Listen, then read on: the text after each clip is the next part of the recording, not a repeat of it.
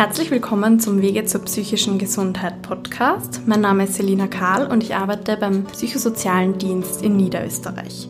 Ich muss mich entschuldigen dafür, dass es lange keine Folge mehr gegeben hat. Leider mussten ein paar Termine mit Podcast-Gästen verschoben oder abgesagt werden. Jetzt geht es aber endlich weiter. Und zwar mit einem Thema, das leider viele kennen. Und zwar Angst und Panik. In der 29. Folge spreche ich also mit Dr. Roland Daucher über Angst- und Panikattacken und warum man sich als Betroffene oder Betroffener lieber früher als später Hilfe suchen sollte. Viel Spaß beim Zuhören.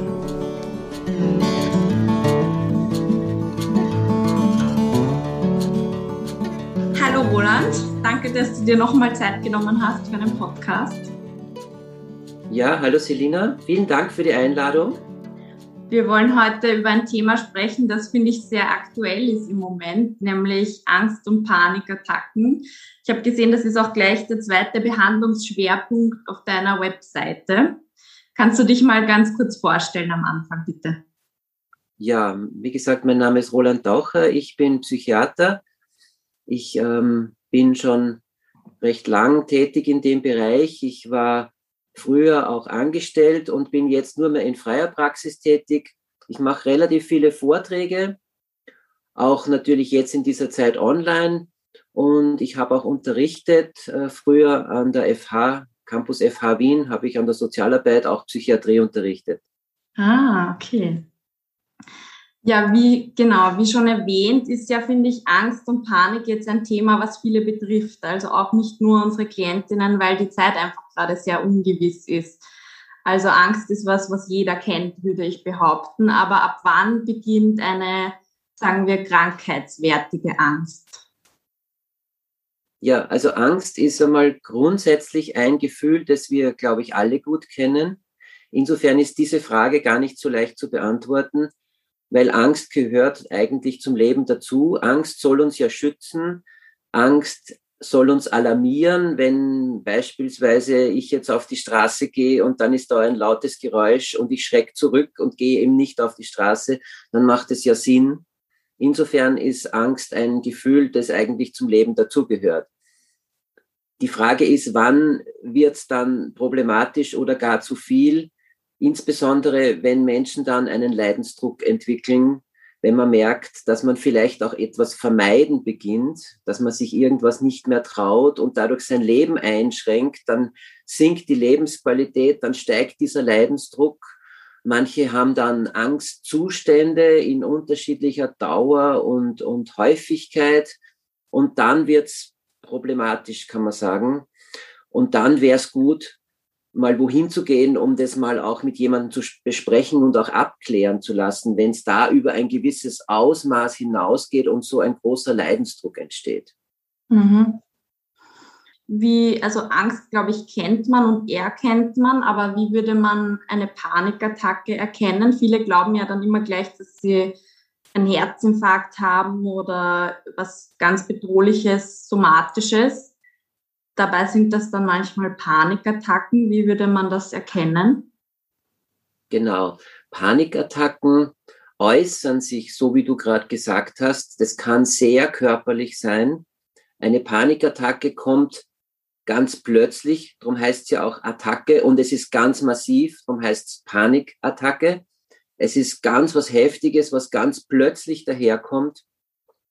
Das kann sein, dass dann jemand spürt, er hat äh, ein großes Gefühl von Atemnot oder manche haben sogar wirklich so ein in, in der Brust so ein Gefühl, äh, als würde es wirklich jetzt, äh, man, man hätte das Gefühl von einem großen Kontrollverlust oder gar man würde sterben. Und manche haben wirklich so ein Gefühl wie bei einem Herzinfarkt, sogar manchmal sogar mit Ausstrahlung in den Arm. Und es, es äh, zeigt sich sehr körperlich, ist aber eine ein, ein psychisches, eine psychische Sache praktisch, ja, dann kommt der Notarzt möglicherweise und, und, und äh, klärt es ab und dann wird geschaut, äh, was steckt körperlich dahinter und Gott sei Dank ist körperlich nicht, nicht das Problem, sondern es ist, natürlich ist es trotzdem ein großes Problem, es ist ein psychisches Problem und es ist ganz was Heftiges und wenn das dann wieder abklingt, sowas dauert etwa ein paar Minuten, manche schildern auch, es dauert eine halbe Stunde in etwa, also doch recht mächtig. Und wenn das so lang dauert, manche Patienten schildern auch, es dauert noch länger. Und wenn das dann wieder abklingt, dann kommt aber ein großes Problem, nämlich die Menschen haben dann diese Angst, dass es wiederkommen könnte. Also diese Angst vor der Angst, dass es wiederkommen kann. Und das ist dann auch was, etwas, was sehr großen Leidensdruck beschert. Und wenn man sich gar nicht auskennt, speziell am Beginn, ist es äh, sehr, sehr, ja, macht sehr viel Leiden, Leidensdruck. Mhm. Und was könnte jetzt ein Betroffener oder eine Betroffene tun, wenn, wenn die schon das Gefühl haben, sie sind eh eher so ängstliche Menschen oder sie neigen zu Panikattacken? Also abgesehen von der Abklärung natürlich, was, was könnte man tun, um dem entgegenzuwirken? Also wenn jemand wirklich schon an Panikattacken leidet, und ich sehe das ja immer wieder, Patienten kommen oft sehr spät. Ich bin immer wieder auch überrascht, wie lange jemand mit dem Leiden schon lebt. Wenn jemand zum Beispiel erzählt, ja, ich habe schon Panikattacken seit drei Jahren und die sind zwei, dreimal die Woche.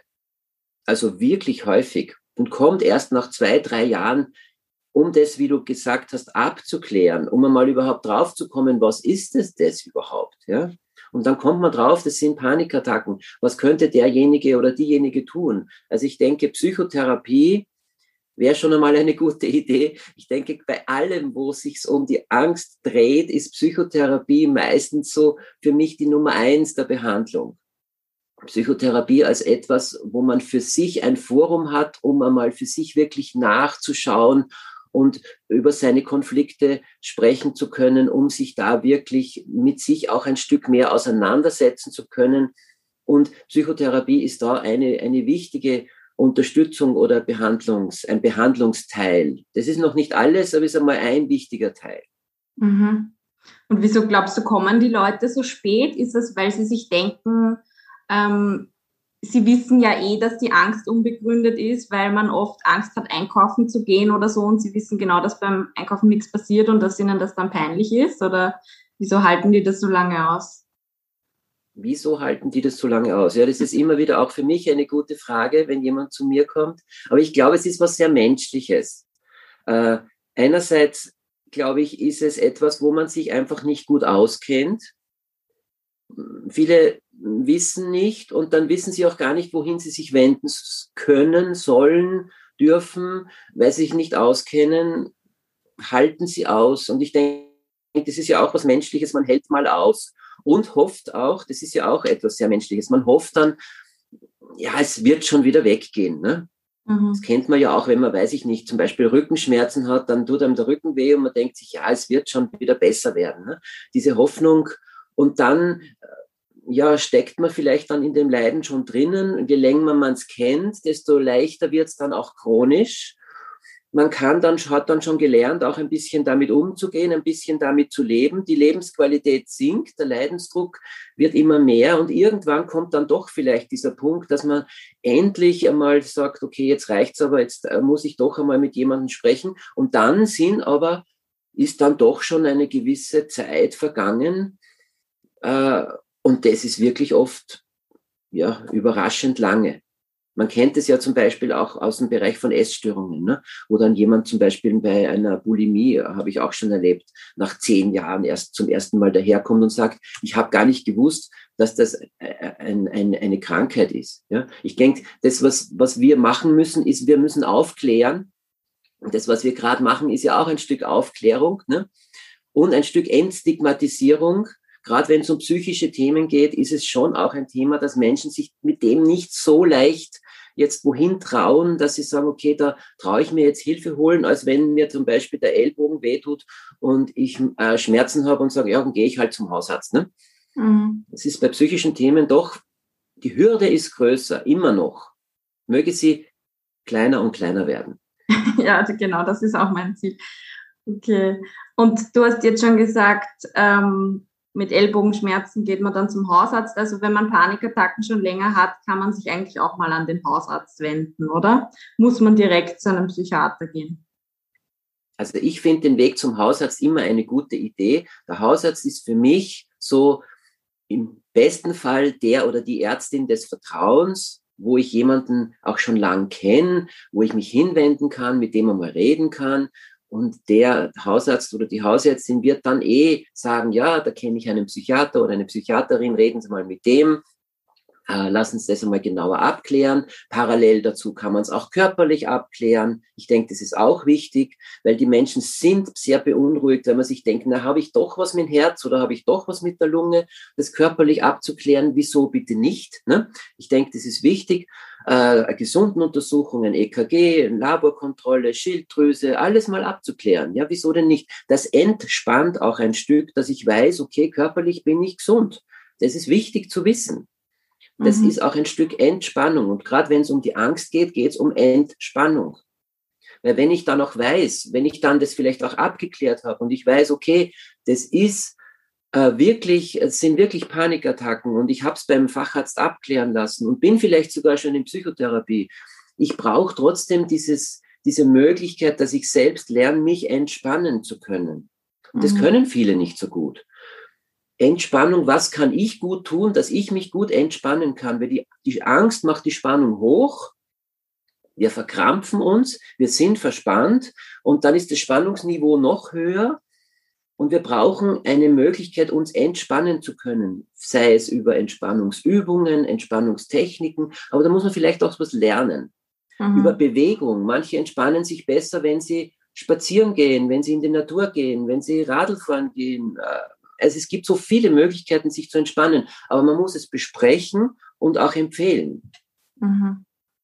Merkst du da jetzt eigentlich mit Corona einen Anstieg? Kommen mehr Leute zu dir wegen Angst- und Panikattacken als vorher? Also ich habe das Gefühl, äh, es ist schon mehr geworden, ja. Äh, ich habe das Gefühl, äh, es gibt auch mehr junge Menschen, die jetzt mehr straucheln, könnte man sagen. Ähm, einerseits mit diesem Thema der Angst, aber auch das Thema der Depression und auch das Thema der Schlafstörungen. Ich glaube, also gerade diese drei Bereiche, ich habe den Eindruck, es ist mehr geworden und die Angst ist bei manchen wirklich um ein Vielfaches mehr geworden. Mhm. Irgendwie klingt es eher ein bisschen logisch, dass wenn man nicht gut schlafen kann, dann einfach schon mit so einer Grundanspannung durch den Tag geht und vielleicht gereizter ist und sich leichter erschreckt oder Angst hat vor irgendwas, was eigentlich macht irgendwie Sinn, dass diese drei Sachen zusammenpassen. Wenn es auch sicher furchtbar ist, die drei kombiniert zu haben. Und wenn du jetzt jemanden vor dir hättest, der gerade eine Panikattacke hat oder jetzt Angehörige jemanden neben sich haben, der glaubt, er stirbt, was, was kann man dann als Angehöriger tun, um die zu beruhigen, wenn die das jetzt noch gar nicht selber gelernt haben? Also ich glaube, das Wichtigste für Angehörige ist etwas, was wir zusammenfassen können als dieses Ich bin da, dieses Dasein. Ich bin da, ich bin, äh, es geht bei Angst in dem Fall und bei der Panikattacke geht es ja auch um ein Stück Sicherheit. Wo kommt jetzt die Sicherheit her, wenn in mir die Sicherheit gerade nicht da ist? Und wenn der andere da ist, dann ist es so wertvoll, einfach mal da zu sein und dann auch zu fragen, was, was, was brauchst du? Ähm, dann wird demjenigen vielleicht gar nichts einfallen, aber vielleicht bringt man ein Glas Wasser oder was auch immer und schaut, dass ein Rahmen da ist der Sicherheit, wo man sich auch vielleicht ein bisschen beruhigen und entspannen kann. Und die, die meisten Betroffenen wissen ja sehr genau, was hat denn auch schon geholfen. Das heißt, da auch vielleicht zu fragen, was hat dir denn schon geholfen? Vielleicht ist das in der Situation ein bisschen schwierig, aber nachzufragen, was, was hat schon geholfen oder auch in der Zwischenzeit wenigstens auch zu fragen, was, was war schon hilfreich. Und die meisten wissen auch sehr genau, wie lang, wie lang es dauern kann oder wie lange es schon gedauert hat. Aber ich denke, dieses Dasein ist so das, das Wichtigste und Wertvollste. Und für manche ist es vielleicht auch mal hilfreich, ein Bedarfsmedikament zu nehmen. Manche Menschen mit Panikattacken haben Bedarfsmedikamente, die sie beruhigen und entspannen können.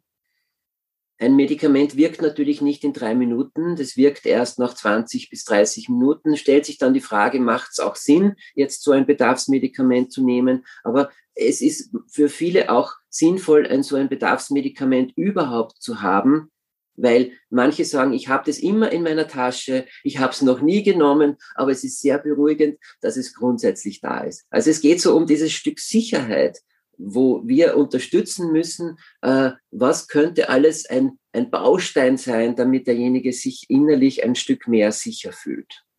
Ja, gut. Wohin man sich als Betroffener wenden kann, das hast du jetzt eigentlich eh schon gesagt. Es gibt wahrscheinlich auch Selbsthilfegruppen zu dem Thema, wo man vielleicht von anderen auch lernen kann, wie die dann damit umgehen. Selbsthilfegruppe ist eine gute Sache. Es ist die Frage, bei Panikattacken, glaube ich, ist es eine sehr gute Unterstützung, wenn, denn in der Selbsthilfegruppe können Menschen auch voneinander lernen. Man erzählt sich etwas. Man teilt dabei etwas man darüber, man redet darüber und dieses darüber reden kann sehr helfen und man hat das Gefühl, ich bin auch nicht alleine damit, sondern wer anderer hat das auch. Das ist oftmals auch ein Stück Beruhigung und dann mhm. kann man auch voneinander lernen. Und dieses, äh, jemand anderer hat das auch, wenn Menschen gar nicht wissen, dass es Panikattacken überhaupt gibt und die zum Beispiel auch zu mir kommen, um das ab, abzuklären, dann zeige ich manchen das sogar im Lehrbuch und sage, schauen Sie, das steht da drinnen, genauso diese Symptomatik, die Sie haben, das steht da im Buch und dann sagen manche, wirklich, das gibt's wirklich, das, das, das gibt so und das haben andere auch und das ist so, so für mich immer wieder so berührend und für denjenigen oft sehr beruhigend, äh, zu, zu wissen, ich bin nicht allein damit. Mhm. Und auch, dass das einfach mal wer ernst nimmt, oder? Es gibt ja sicher viele, die dann sagen, ja, jetzt beruhig dich wieder, da ist nichts, so. Und dann kommen sich die Betroffenen wahrscheinlich noch also komischer vor, wenn, wenn kein anderer die Angst spürt und er selber glaubt, er stirbt.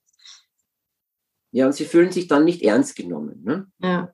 Und, und wir würden sagen, wir, sie fühlen sich nicht dort abgeholt, wo sie eigentlich sind. Ne? Wir versuchen die mhm. Menschen dort abzuholen, wo sie wirklich stehen und nicht woanders. Ne? Mhm. Und, und dann fühlen sie sich entsprechend ernst genommen und dann entsprechend auch zuzuhören, äh, was denn wirklich äh, diese, diese, diese, diese Beschwerden sind. Mhm. Ich glaube, das ist überhaupt das Wichtigste. Also, oder das ist überhaupt das Schlimmste, dass man irgendwo hingeht und dann, dann wird das so klein, also runtergespielt oder so, oder der Hausarzt sagt, ja, mein Gott, da ist nichts also ich will jetzt nicht die Hausärzte schlecht machen, aber das erzählen viele Patienten, dass das das Schlimmste ist, wenn man halt nicht ernst genommen wird, obwohl es einem so schlecht geht. Ja, dieser Punkt wäre so, wie du sagst, ich habe es auch schon gehört, ähm, dann, dass jemand zum Beispiel hört, sie haben nichts. Ne? Mhm. Man müsste nur ein Wort dazu sagen, sie haben nichts Körperliches. Mhm. Dann wäre es, glaube ich, in Ordnung. Wenn man das so sagt, sie haben nichts Körperliches, und da müssen wir mal weitersprechen, ne? dass das eine psychische Komponente ist, wenn es um Panikattacken geht. Man darf es nicht dort stehen lassen, mhm. weil das ist ja für denjenigen nicht hilfreich. Ja. ja. Dann würde er damit ganz allein wieder mit seinem Problem dastehen und und es kommt ja wahrscheinlich, oder es kommt möglicherweise wieder, wissen wir ja nicht. Ne? Mhm. Wenn es Menschen gibt, wenn wir kurz das zuerst angesprochen haben, wenn Depression vielleicht oder auch Schlafstörung und wenn wirklich mehrere Komponenten zusammenkommen, wenn jemandem es sehr, sehr schlecht geht, wo man merkt, ambulant geht sich das vielleicht nicht gut aus für denjenigen, dann kann man natürlich auch das Krankenhaus überlegen.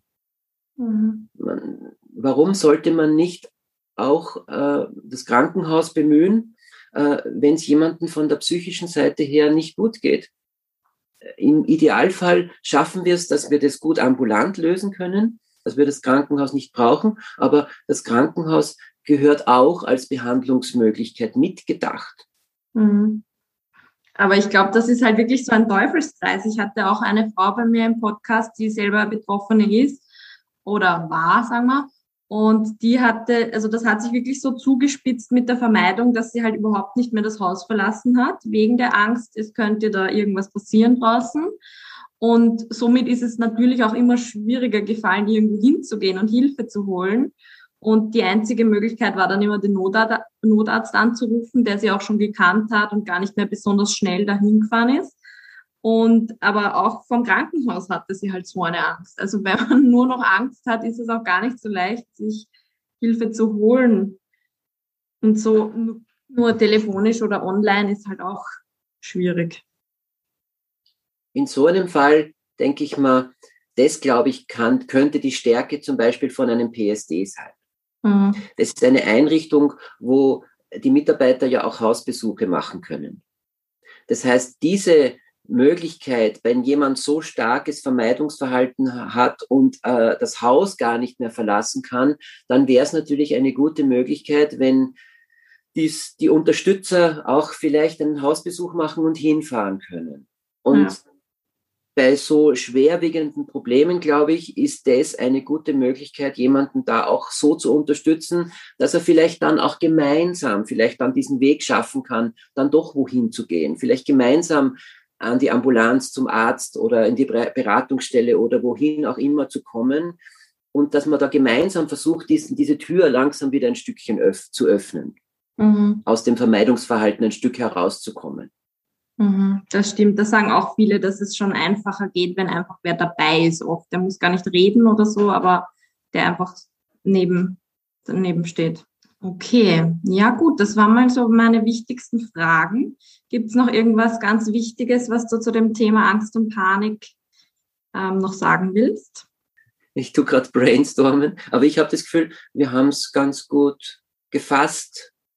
Man muss ja. nicht zwei Jahre abwarten und aushalten. Also das wäre sozusagen auch ein Stück meine Empfehlung, Menschen äh, zu bitten, eigentlich um, sich rechtzeitig Hilfe zu holen, sich rechtzeitig mit jemandem einmal zusammenzureden, lieber früher zum Arzt zu gehen als wie zu spät, lieber früher mit jemandem zu reden und, und um um auch nicht dann so eine chronifizierte Situation für sich dann schon zu haben, wo es dann schon so lange besteht und wo dann schon so lange so ein Vermeidungsverhalten dann auch viele andere Konsequenzen hat. Manche neigen dann dazu, dass sie sich denken, na ja, ein bisschen Alkohol könnte mir helfen, ne?